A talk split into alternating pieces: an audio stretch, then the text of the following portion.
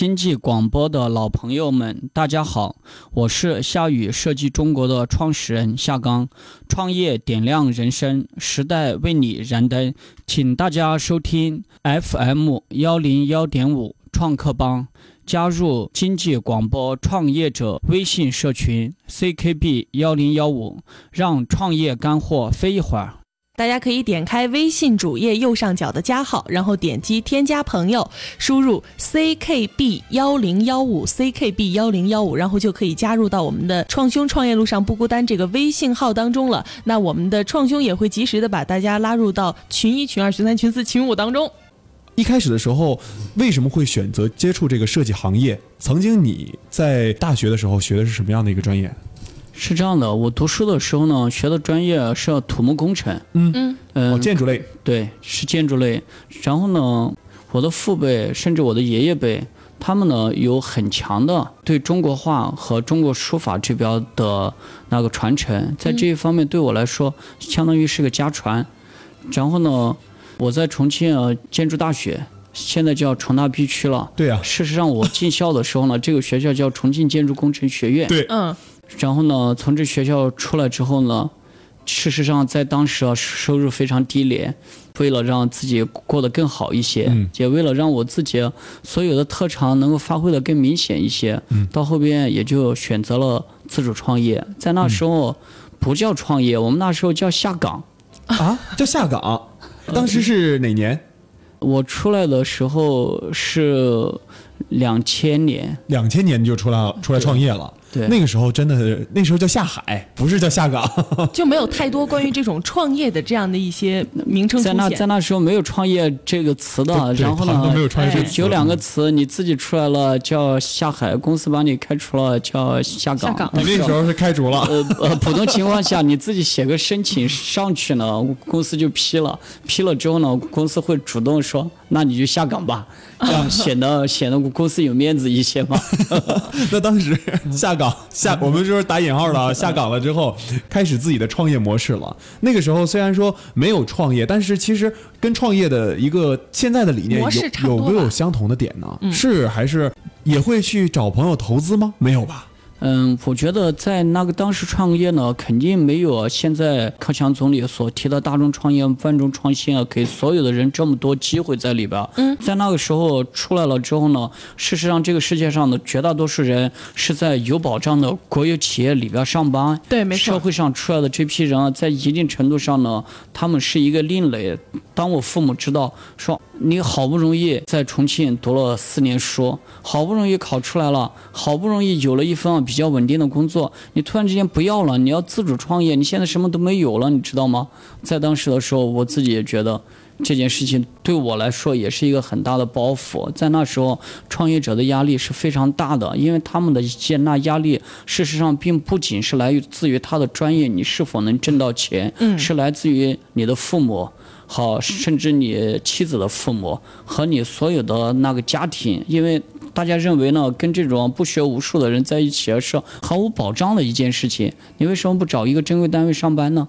这样你是不是所有东西保障更好一些？对，嗯，所以他没有现在我们整个政府鼓励你们可以创业了，甚至有很多平台可以给大家提供很多创业的机会，甚至于有很多投资公司就愿意啊投资最初的这些企业，嗯因因为这些企业他们更有生命力、更有活性，更可以代表中国的未来。对，因为那个时候确实创业不是大环境，而且也不算是主流，所以说呢，可能看起来的话，别人就会觉得相对来说是比较另类，或者说比较独立的一边。那你一开始选择创业的这样的一个初衷，究竟是什么呢？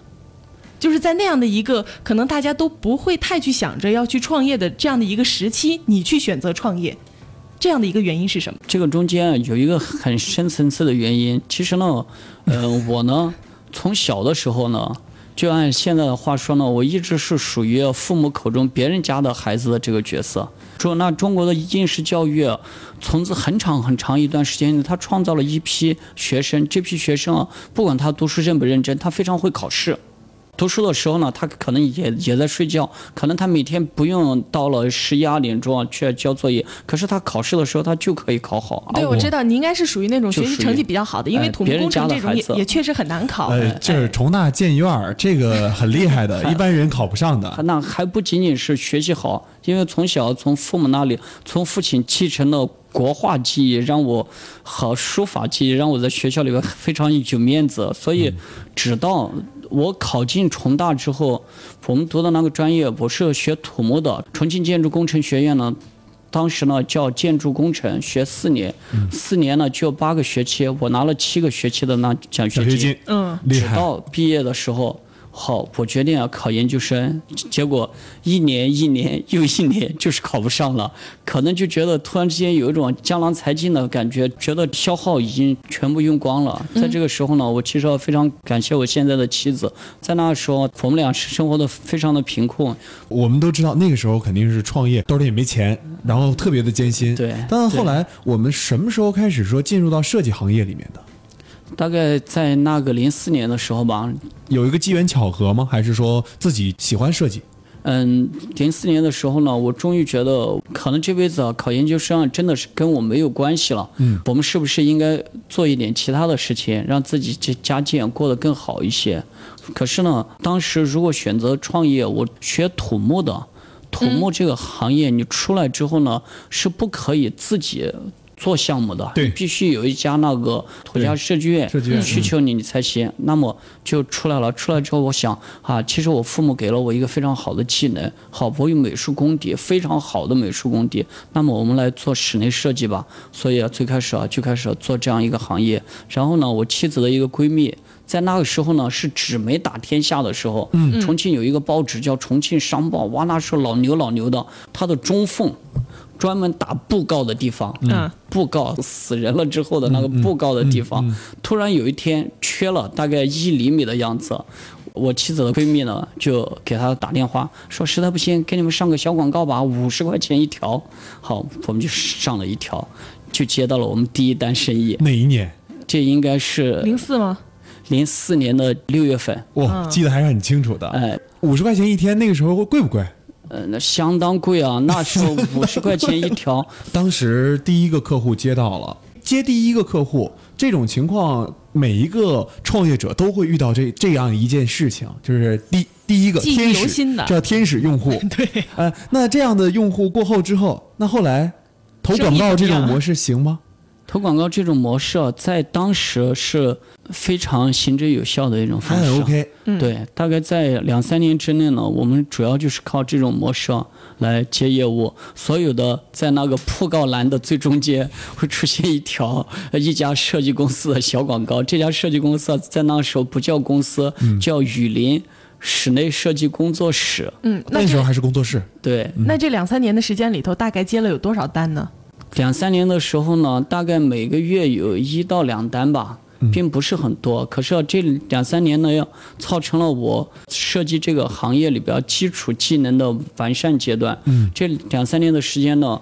呃，我可以很熟练的应用这个行业里边所有的软件了，比如我们画图的一个基础软件叫建筑 CAD，嗯，到现在为止，所有看我画过 CAD 图的人都说，夏刚你用 CAD 画图是一门艺术，大神级别。到现在为止，我都觉得我手边的六十几号设计师，我很鄙视他们画图的技巧和速度非常差。当时我做一套呢家装是收费五百块钱，我可以在白天用十二个小时把一套大概一百到一百五十平方米的家装图纸全部画完，然后呢晚上呢自己做效果图，效果图做完了，半夜三更呢做预算，第二天早上找一家出图的公司把图纸全部打出来，九点钟啊交付客户收钱。那个年轻真的是一件非常好的事情，在那时候人不知道疲惫。工作室到公司有一个漫长的过程。我觉得工作室做起来了，接业务可以，但是成成为公司的话，那个时候如果把工作室变成公司，你需要哪些的资源，或者说你的业务量达到足够的一个程度了吗？这件事情呢，中间呢有一点契机，就说在这两三年的时间内呢，我们就逐步逐步的开开始累积客户。嗯，所以在这个过程当中呢，我很想让收音机旁的那个创业者，如果您也是做设计的，您一定要记着。其实不管是你的第一个客户，还是以后的客户，您的每一个客户都可能是你未来的一个贵人，给你的未来生活带来很大的改变。所以不要放弃你手边的任何一个客户。嗯，我在这两三年的时间内呢，就积累了一个客户，这个客户现在也是我非常好的大哥。我一直在全国各地媒体的时候称他为是我生命当中第一个贵人。嗯，李斯装饰公司的老板李梦恒。他有一天，他给我说：“夏刚，你其实可以不用自己在家里边去画图了，嗯，你可以召集几个人开一家公司。可是呢，你一定要能坚持住。”嗯，这句话呢，后来在我大学读 EMBA 的时候呢，听到老师用另一句话来诠释它，叫“开弓没有回头箭”。嗯，做生意这件事情呢，您只要把第一步那迈出去了，你就只有两个结果：第一个走下去。你会越走越远。第二个，停下来了，你就是一个失败者。一直走下去了，嗯、公我们一直走下去。成立了自己的公司。对，这个公司那时候刚成立的时候多少人？整个公司那刚成立的时候呢，我们有三个股东，然后再加上财务，再加上设计师的话，一共有七个人。嗯，你们前期的一个投资大概有多少呢？设计公司啊是一个投资额非常小的行业，我们应该是三个人凑了五千块钱吧，五千块钱凑的非常有意思。我出了两万五，还有一个股东出了一万五，最小的一个股东说：“哥，我没有钱。”我说：“没有钱，那怎么办呢？”他说：“呃，我前几天啊把钱用来配电脑了，我配了一台那新电脑，值五千块钱呢。”然后呢，我们两个股东就说：“这样吧，你把你那台电脑。”从自己家里边啊搬到我们公司里边来，就算你百分之十五的股份。三结义了是吗？三个对人。对，这个百分之十五的股份呢，虽然比不上苹果的乔布斯当时他收购来的那个百分之十五的股份，可是我给大家说一个数据，我们今年的设计产值是四千万。嗯，设计是个高利润行业。嗯，对，这百分之十五，你想一下，到现在为止的话，它有多大的攀升？确实很厉害，这个升值空间非常的大了。对。那当时这个做了自己的公司之后，人凑齐了，开始公司的起步了。公司的运作模式和以前工作室就有很大的不同了。很大的不同。在这里啊，我要给各位提个建议，其实啊，找合伙人，嗯，我们当时啊公司是啊三个人合伙，找合伙人呢，首先呢，你应该找到是志向跟抱负啊相投的人，同时啊，最好是您相应的合伙人的特长应该是相互有弥补的。如果是您找到的三个人在一起，啊仅仅是资金上的合伙，好，你你们之间没有取长补短的过程，这样的合作呢不会太长久。我的两个合伙人就是这样的，三个人都是做设计，然后呢，所有三个人会的东西都会，不会的东西都不会。其实啊，夏雨的最初的其他两个股东在两千零六年的时候呢，就已经全部离开了。两千零六年之后呢，这家公司啊，就是我一直把它做下来了。他们没有再跟你继续走下去，没有，是不是因为你们的会的东西有点太过相似了？第一个是互惠的东西啊太过相似，第二个其实呢，合伙这件事情啊，就是要在大的方向上能够放得开，小的方向上能够看得开，这件事情啊有一点不容易。我觉得这个总结的挺好的，就是说找合伙人的话，第一个就是要志向相同的，第二个呢，还有就是。彼此之间的这个特长一定要是互补型的，就是这种取长补短型的，可能才会走得更远。对而不仅这个啊，而且刚才呢，夏刚也给我们总结到了，就是说。积累客户的一个重要性，就是无论是什么时期的这样的一个客户，可能都会是未来的一个贵人。我觉得这几点呢，应该是我们无论说是这个设计类的创业者，还是说其他的创业者，我觉得都是应该要注意到的。嗯，我觉得在这个公司运营过程当中，在你刚才跟我们分享嘛，说在零六年的时候，对呃，他们就是离开了公司了。对，啊，现在公司有几个股东？现在公司有两个股东，啊一个是我，一个是我妻子。那就变成一个家族企业了，是吧？对，那现在我们的运营模式跟以前有很大的不同了吧？应该，我觉得这个呃进阶的一个速度应该会很快，因为你刚才提到了一个数字，四千万每年的一个产值。对，这样一个数字的话，作为一个设计公司，尤其靠脑力劳动嘛。啊，脑力劳动创造价值的一个公司，它肯定在里面的话，有一些其他的商业模式存在，就是有自己的一套商业模式存在，跟其他的设计公司还有所不同的地方。我在跟你之前聊天的时候，你跟我们聊过，说在猪八戒网上，你们也是说跟他签了战略合作的 Number One 的啊设计公司嗯，对，很厉害的啊。所以我就很好奇，你们的商业模式和你们现在公司的运营思路，跟我们之前有什么不同，或者跟现在的我们这个行业里面的其他公司有什么不同？为什么你们能够做得这么好？事实上呢，我觉得对于模式这个问题啊，我希望从从几个方面来讲。嗯，首先第一个是经营者的一个思路，他希望自己把自己的公司啊带到一个怎样的程度上去。对，这件事情呢，我给各位举一个非常小的例子，可是啊，对这一点的论证性非常强。我们啊，整个夏雨啊，嗯。在最初的时候有一段成立公司之后啊，大概在一年多的时候有一段的困难期。夏雨在最初的时候有一部分设计师是专门做重庆牛肉手火锅的设计的，哦，这部分设计师啊是在留守公司里边儿，好，就相当于是在留守公司里边办公。我们的总部呢是在其他一个地方。哦最困难的一段时间呢，我们总部好没有业务，只剩下一个实习设计师了。所有的人都劝我，可以把整个公司合到留守里边去。这件事情呢，从当时我讲不出道理出来，反正我坚决不愿意干。到后边呢，若干年之后呢，回头看这件事情，我们是非常正确的。因为呢，现在我的总结是啊，其实任何一家企业，您自己做，不管是好还是不好，千万不要试图成为任何一家企业、其他一家企业的附庸，或者叫寄生。当你寄生在其他一家企业里边的话，作为寄主来说，你永远是个麻烦。嗯，总有一天他会跟你分开。这个其实跟兄弟情分、跟感情没有任何关系。对原因是当你在一个寄主里边，你是寄生的时候，你是永远没有办法超越寄主的高度。你超越不了寄主的高度，你就不可能给你的客户带来。